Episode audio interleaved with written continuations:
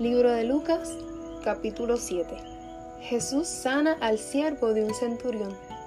Después que hubo terminado todas sus palabras al pueblo que le oía, entró en Capernaum, y el siervo de un centurión, a quien éste quería mucho, estaba enfermo y a punto de morir. Cuando el centurión oyó hablar de Jesús, le envió unos ancianos de los judíos, rogándole que viniese y sanase a su siervo. Y ellos vinieron a Jesús y le rogaron con solicitud, diciéndole, es digno de que le concedas esto, porque ama nuestra nación y nos edificó una sinagoga. Y Jesús fue con ellos, pero cuando ya no estaban lejos de la casa, el centurión envió a él unos amigos, diciéndole, Señor, no te molestes, pues no soy digno de que entres bajo mi techo, por lo que ni aún me tuve por digno de venir a ti, pero di la palabra y mi siervo será sano, porque también yo soy hombre puesto bajo autoridad y tengo soldados bajo mis órdenes. Y digo a este, ve y va, y al otro, ven y viene, y a mi siervo, haz esto y lo hace. Al oír esto, Jesús se maravilló de él y volviéndose, dijo a la gente que le seguía, os digo que ni aun en Israel he hallado tanta fe y al regresar a casa, los que habían sido enviados hallaron sano el siervo que había estado enfermo. Jesús resucita al hijo de la viuda de Naín.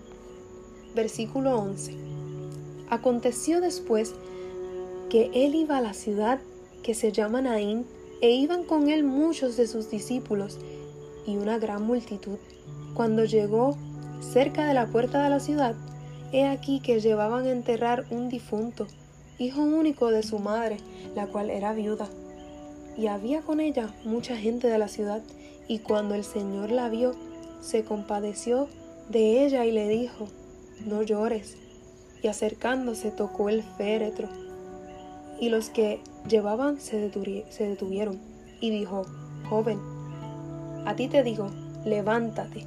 Entonces se incorporó el que había muerto y comenzó a hablar y lo dio a su madre, y todos tuvieron miedo y glorificaban a Dios diciendo, Un gran profeta se ha levantado entre nosotros, y Dios ha visitado a su pueblo. Y se extendió la fama de él por toda Judea y por toda la región de alrededor. Los mensajeros de Juan el Bautista. Versículo 18. Los discípulos de Juan le dieron las nuevas de todas estas cosas, y llamó Juan a dos de sus discípulos, y los envió a Jesús para preguntarle, ¿eres tú el que ha de venir? ¿O esperaremos otro? Cuando pues los hombres vinieron a él, dijeron, Juan el Bautista nos ha enviado a ti para preguntarte, ¿eres tú el que ha de venir o esperaremos a otro? En esa misma hora sanó muchos de enfermedades y plagas y de espíritus malos, y a muchos ciegos les dio la vista. Y respondiendo Jesús les dijo, Id, haced saber a Juan lo que habéis visto y oído. Los ciegos ven, los cojos andan, los leprosos son limpiados, los sordos oyen, los muertos son resucitados, y a los pobres es anunciado el Evangelio y bienaventurado es aquel que no halle tropiezo en mí. Cuando se fueron los mensajeros de Juan, comenzó a decir de Juan a la gente, ¿qué salisteis a ver el desierto? ¿Una caña sacudida por el viento? Mas, ¿qué salisteis a ver? ¿A un hombre cubierto de vestiduras delicadas? He aquí, los que tienen vestidura preciosa y viven en deleites, en los palacios de los reyes están. Mas, ¿qué salisteis a ver? ¿A un profeta? Sí, os digo, y más que profeta, este es de quien está escrito, He aquí, envío mi mensajero delante de tu faz, el cual preparará tu camino delante de ti. Os digo que entre los nacidos de mujeres no hay mayor profeta que Juan el Bautista, pero el más pequeño en el reino de Dios es mayor que él. Y todo el pueblo y los publicanos, cuando lo oyeron, justificaron a Dios bautizándose con el bautismo de Juan. Mas los fariseos y los intérpretes de la ley desecharon los designios de Dios respecto de sí mismos, no siendo bautizados por Juan. Y y dijo el Señor, ¿a qué pues compararé los hombres de esta generación? ¿Y a qué son semejantes? Semejantes son a los muchachos sentados en la plaza, que dan voces unos a otros y dicen, os tocamos flauta, y no bailasteis, os endechamos, y no llorasteis, porque vino Juan el Bautista, que ni comía pan ni bebía vino, y decís, demonio tiene.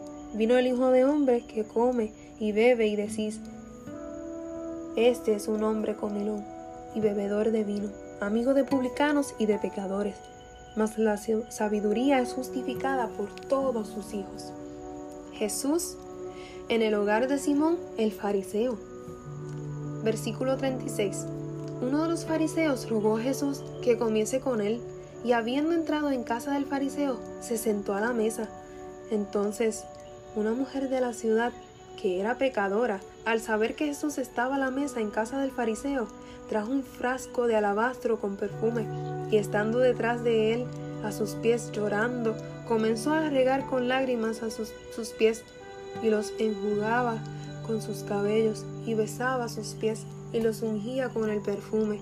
Cuando vio esto el fariseo que le había convidado, dijo para sí, Este, si fuera profeta, conocería quién y qué clase de mujer es la que le toca, que es pecadora. Entonces respondiendo Jesús, le dijo, Simón, una cosa tengo que decirte. Y él le dijo, di maestro. Un acreedor tenía dos deudores. El, el uno le debía quinientos denarios y el otro cincuenta y uno teniendo ellos con qué pagar, perdonó a ambos. Di pues, ¿cuál de ellos le amará más? Respondiendo Simón dijo, pienso que aquel a quien perdonó más. Y él le dijo, rectamente has juzgado. Y vuelto a la mujer, dijo a Simón, ¿ves esta mujer? Entré en tu casa y no me diste agua para mis pies, mas ésta ha regado mis pies con lágrimas y los han jugado con sus cabellos. No me diste beso, mas esta, desde que entré, no ha cesado de besar mis pies. No ungiste mi cabeza con aceite, mas esta ha ungido con perfume mis pies. Por lo cual te digo que sus muchos pecados le son perdonados, porque amó a mucho. Mas aquel a quien se le perdona poco, poco ama. Y a ella le dijo, tus pecados te son perdonados y los que estaban juntamente sentados a la mesa comenzaron a decir entre sí, ¿quién es este que también perdona pecados? Pero él dijo a la mujer, tu fe te ha salvado, ve en paz.